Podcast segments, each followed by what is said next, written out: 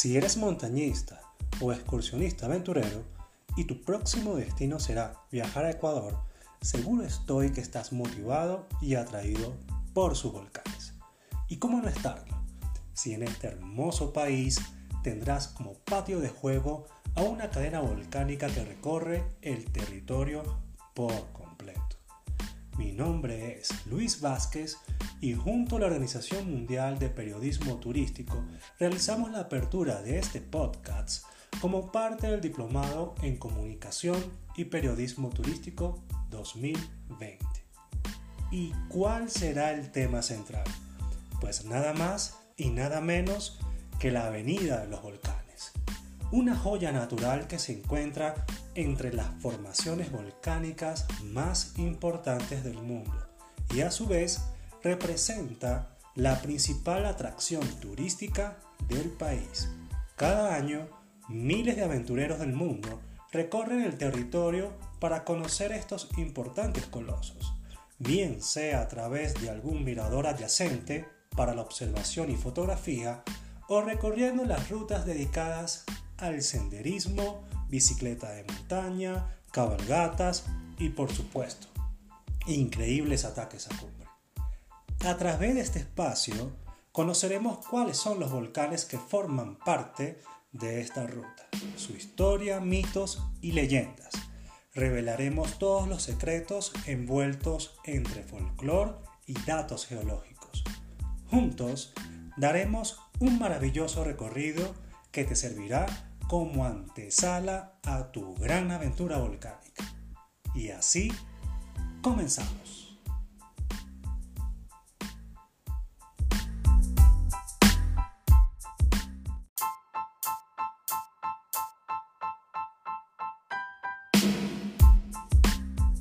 Lo primero que vamos a hacer es describir las coordenadas geográficas del país. La República del Ecuador está ubicado en la región noroccidental de América del Sur. Limita al norte con Colombia, al suroeste con Perú y al oeste con el Océano Pacífico. Cabe destacar que las Islas Galápagos también forman parte del territorio ecuatoriano. Su capital y ciudad más popular es Quito. La lengua oficial es el español, hablado por un 99% de la población, junto a otras 13 lenguas indígenas, representando tan solo un 1% dentro de las que destaca el quichua y el shuar.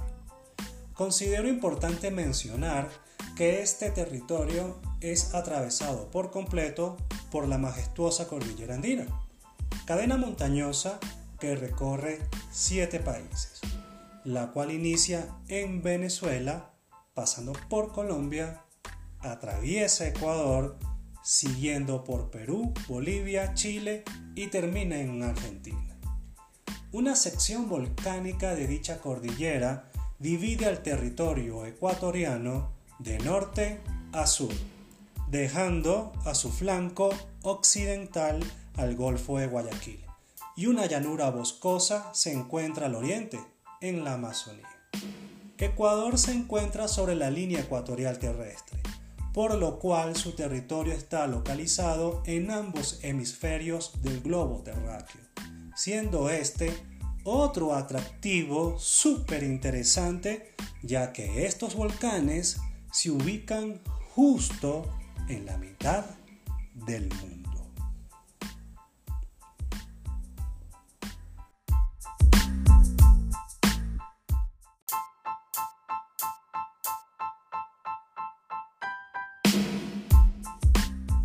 Ahora bien, vamos a relatar cómo sería el acceso a Ecuador para un extranjero y vamos a definir como punto de llegada a la ciudad de Quito.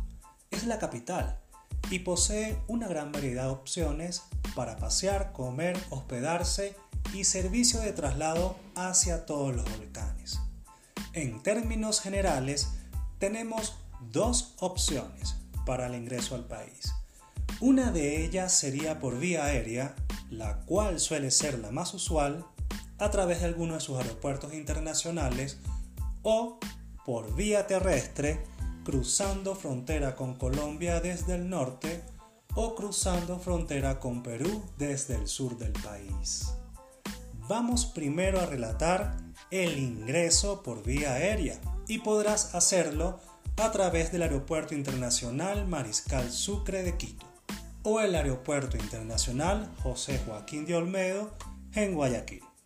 Si llegas directo a Quito, perfecto. Llegaste a la ciudad base para el acceso a la Avenida de los Volcanes. Pero si tu ingreso fue por la ciudad de Guayaquil, debes ir a Quito.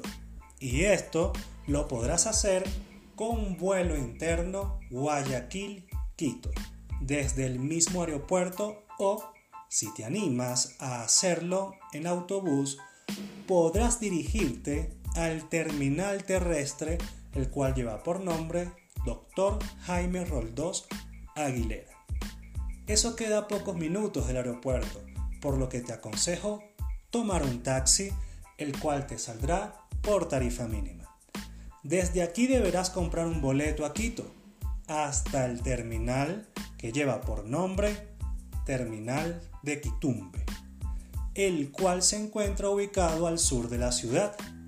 Y listo, ya estás en Quito.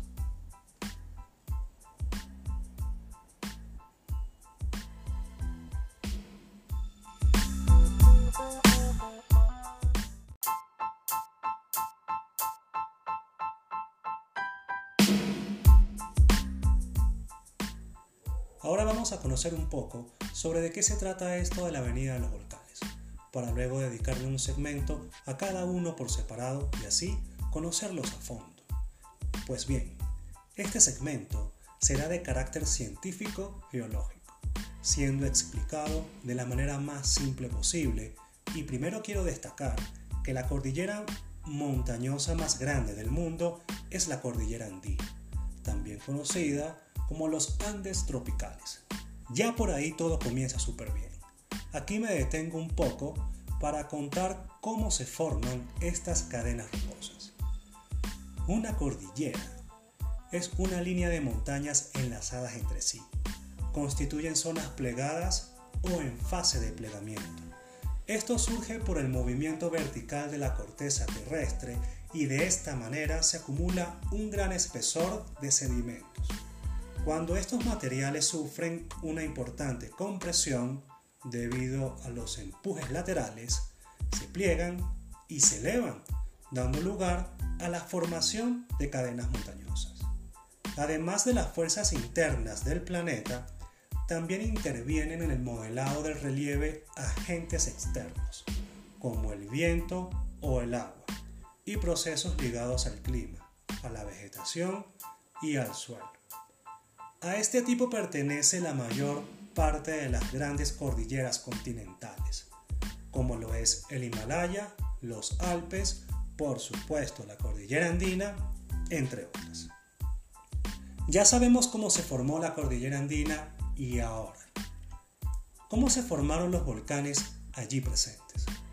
Pues bien, un volcán suele formarse como consecuencia de dichos procesos ya escritos exactamente a través del movimiento de las placas tectónicas realizado durante la formación de la cordillera. Cuando se mueven estas placas de forma natural, el magma presente en el núcleo o centro de la Tierra encuentra un camino hacia el exterior, quedando expuesto. Este hecho es el resultado de un complejo proceso que incluye la formación ascenso, evolución, emisión de magma y deposición de los materiales volcánicos. Y es así como se forma la cordillera andina y sus volcanes. Perfecto. Ahora, cabe destacar que estas formaciones están presentes a lo largo de la cordillera dando paso a otro fenómeno natural, el llamado Cinturón Volcánico de los Andes. Dicho cinturón no es continuo y está segmentado en cuatro arcos volcánicos continentales, separados por espacios sin actividad volcánica reciente. Como dato interesante, entre todos los países que tienen el privilegio de compartir la cordillera andina, Venezuela, que se encuentra en el extremo norte, es el único país que no tiene volcanes y por consiguiente no pertenece al cinturón volcánico andino. Pero todo esto forma parte de algo aún más grande, el cinturón de fuego del Pacífico o anillo de fuego del Pacífico, el cual está situado en las costas del Océano Pacífico y se caracteriza por concentrar algunas de las zonas de subducción más importantes del mundo, lo que ocasiona una intensa actividad sísmica y volcánica en las siguientes zonas. Chile, Bolivia, Perú, Ecuador, Colombia, Panamá, Costa Rica, Nicaragua, El Salvador, Honduras, Guatemala, México, Estados Unidos y Canadá. Luego dobla a la altura de las islas Auletianas y baja por las costas e islas de Rusia, pasando por Japón, Taiwán, Filipinas, Indonesia, Malasia, Timor Oriental, Brunei, Singapur, Papúa Nueva Guinea, Islas Salomón, Tonga, Samoa, Tuvalu y Nueva Zelanda. La zona montañosa del oeste de Argentina también pertenece al cinturón. Son 40.000 kilómetros y tiene la forma de una herradura. Incluye 452 volcanes y concentra más del 75% de los volcanes activos e inactivos del globo terráqueo. Pues bien, luego de darle la vuelta al mundo, regresamos a territorio ecuatoriano, el cual forma parte del Anillo de Fuego. Se encuentra en la cordillera andina, está dentro del cinturón volcánico de los Andes, tiene registro que supera los 75 volcanes. Y para cerrar con broche de oro, el honorable explorador y científico alemán Alexander von Humboldt dentro de su expedición científica por América, visitó Ecuador y fue él quien le dio nombre a la famosa ruta turística La Avenida de los Volcanes. Hasta aquí este capítulo y por supuesto te invito a continuar en sintonía. En el próximo segmento desarrollaremos al detalle la Avenida de los Volcanes como atracción turística partiendo desde los aportes de Alexander von Humboldt para el año 1802 y finalizando con lo que hoy en día representa esta ruta para Ecuador y el mundo. Nos vemos.